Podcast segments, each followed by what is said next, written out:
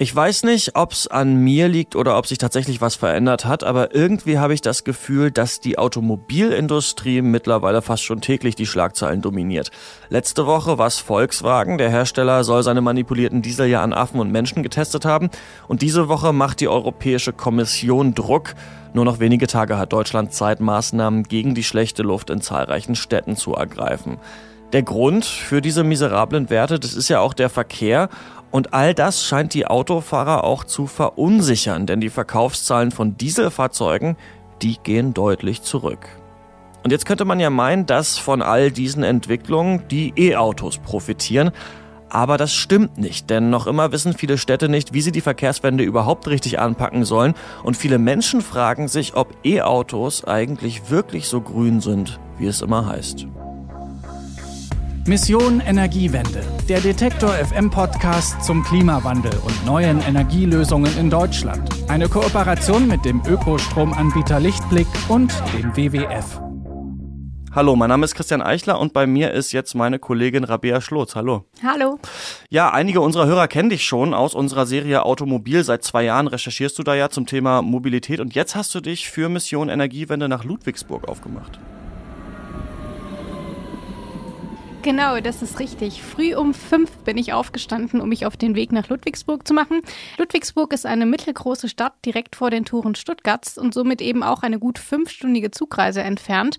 Und fast hätte ich auch noch länger gebraucht, denn in Stuttgart musste ich dann ziemlich schnell sprinten. Ich hatte eine kleine Verspätung und musste dann von Oha. Gleis 3 zu Gleis 16 innerhalb weniger Minuten. Hat dann aber Gott sei Dank auch geklappt. Also eine lange Fahrt, sagst du ja schon. Ähm, warum hast du dich jetzt für Ludwigsburg entschieden? Da muss sich ja jetzt irgendwas äh, gereizt haben, was mit Mobilität zu tun hat.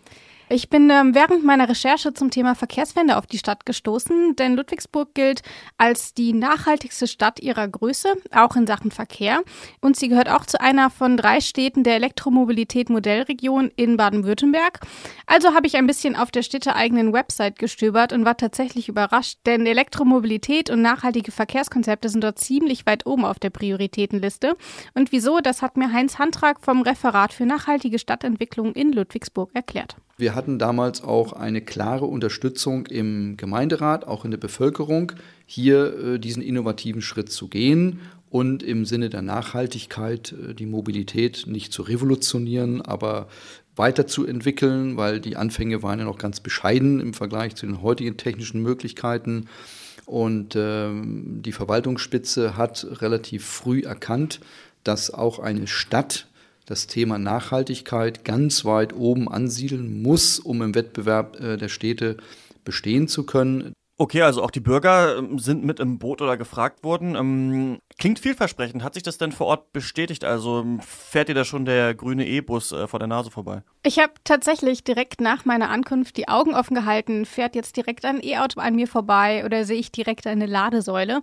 Ähm, ganz so war es dann zwar nicht, aber trotzdem ist mir sofort die E-Bike-Sharing-Station ins Auge gefallen. Die ist nämlich direkt vorm Hauptbahnhof und somit sicherlich gerade für Touristen und Pendler interessant. Auf meiner zweistündigen Tour mit Herrn Handrak habe ich dann aber noch viel mehr Dinge gesehen. Die Stadt hat zum Beispiel 20 öffentliche Ladestationen für E-Autos, die auch alle mit Ökostrom versorgt werden. Wenn ein Kunde bei unseren Stadtwerken eine Ladekarte kauft, ist die automatisch mit Ökostrom verbunden. Wir erzeugen hier in Ludwigsburg über ein eigenes Kraftwerk Ökostrom. Das ist ein, ein Kraftwerk, das mit Holzpellets betrieben wird. Und Ludwigsburg liegt deutlich über dem Bundesdurchschnitt, was, was äh, den Anteil an Ökostrom angeht. Das kam mir dann doch recht viel vor und deswegen habe ich mal ein bisschen nachgerechnet. In Ludwigsburg leben ungefähr 90.000 Menschen. Das macht dann rein theoretisch natürlich 4.500 Menschen pro Steckdose, also pro Ladesäule. Und in Berlin zum Beispiel ist das Verhältnis 1 zu 11.000 und das fand ich dann schon spannend.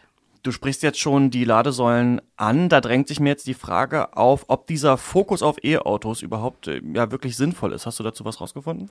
Ja, als ich mit Dr. Matthias Buchert vom Öko-Institut gesprochen habe, den habe ich nämlich exakt das Gleiche gefragt. Sind E-Autos denn wirklich grüner als Diesel und Benziner?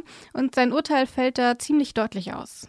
Nach Auswertungen von Kollegen von mir zu genau dieser Frage kommen wir zu dem Schluss, wenn man zum Beispiel Mittelklassewagen vergleicht, dass ein batterieelektrischer Mittelklassewagen im Vergleich zu einem Diesel-Mittelklasse-Pkw schon heute etwas besser abschneidet. Das wird natürlich in, in Zukunft sich dann noch besser zugunsten des äh, batterieelektrischen Fahrzeugs auswirken. Das heißt, Matthias Buchert betont eben auch, wie wichtig hierfür der Energiemix ist. Denn werfen wir mal einen Blick auf unsere heutigen Energieträger hier in Deutschland, fällt auf, dass wir noch recht viel Braunkohle haben, im Gegenzug aber relativ wenig Ökostrom. Und fährt das Auto dann nur mit Braunkohle, sieht die Bilanz im Vergleich zum Dieselauto natürlich nicht ganz so prickelnd aus. Mhm. Und ähm, wird das Auto allerdings mit Solar- oder eben Windenergie betrieben, verbessert sich die Bilanz schlagartig. Und dann fährt das Auto nämlich über Jahre quasi emissionslos. Und nur dann macht das E-Auto auch tatsächlich Sinn. Man muss nämlich die Emissionen für die Batterieproduktion wieder einsparen. Zum einen trägt die Produktion der Batterie bei batterieelektrischen Fahrzeugen zu einem höheren Anteil, also der Fahrzeugherstellung, an den Gesamtemissionen über die Lebensdauer eines Pkw bei. Das ist äh, unbestritten. Also man muss sozusagen in das Fahrzeug erstmal mehr investieren. Das gilt insbesondere für die Batterie. Ähm, alle Bilanzen sind sich eigentlich einig, dass man gerade für die Batterie erstmal mehr Energie- und Treibhausgasemissionen investieren muss. Und wie ich jetzt von dir schon gehört habe, werden ja deswegen in Ludwigsburg dann eben die ganzen Ladesäulen auch mit Ökostrom versorgt. Aber ähm, jetzt mal ganz blöd gefragt, wie viele E-Autos gibt es denn dort überhaupt? Also in genauen Zahlen kann ich das ehrlich gesagt nicht sagen, aber es dürften schon allein durch die Stadtverwaltung verhältnismäßig viele sein.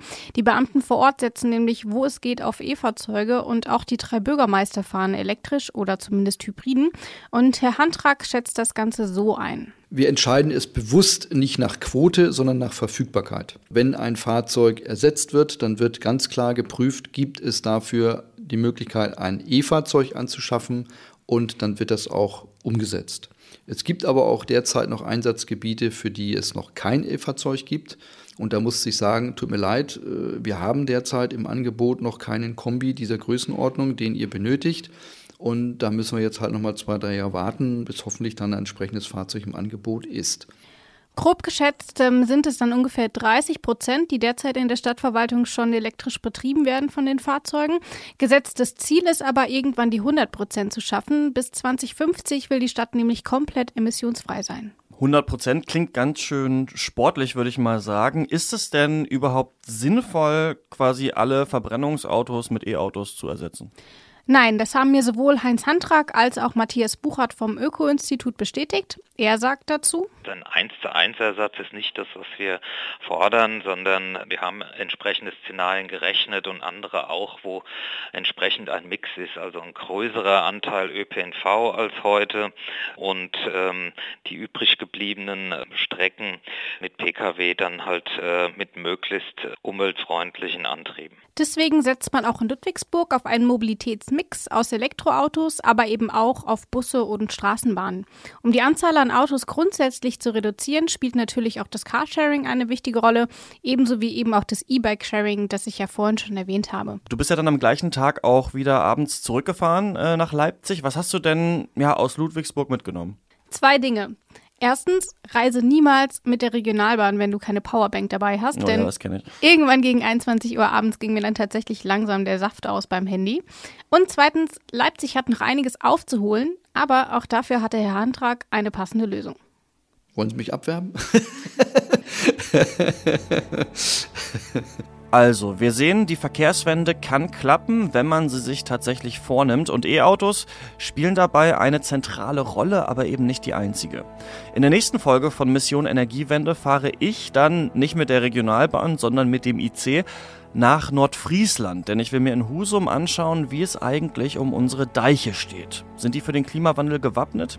Falls Sie diese Folge nicht verpassen wollen, dann können Sie Mission Energiewende überall abonnieren, wo es Podcasts gibt, zum Beispiel bei Spotify, Apple Podcasts, Deezer und Soundcloud.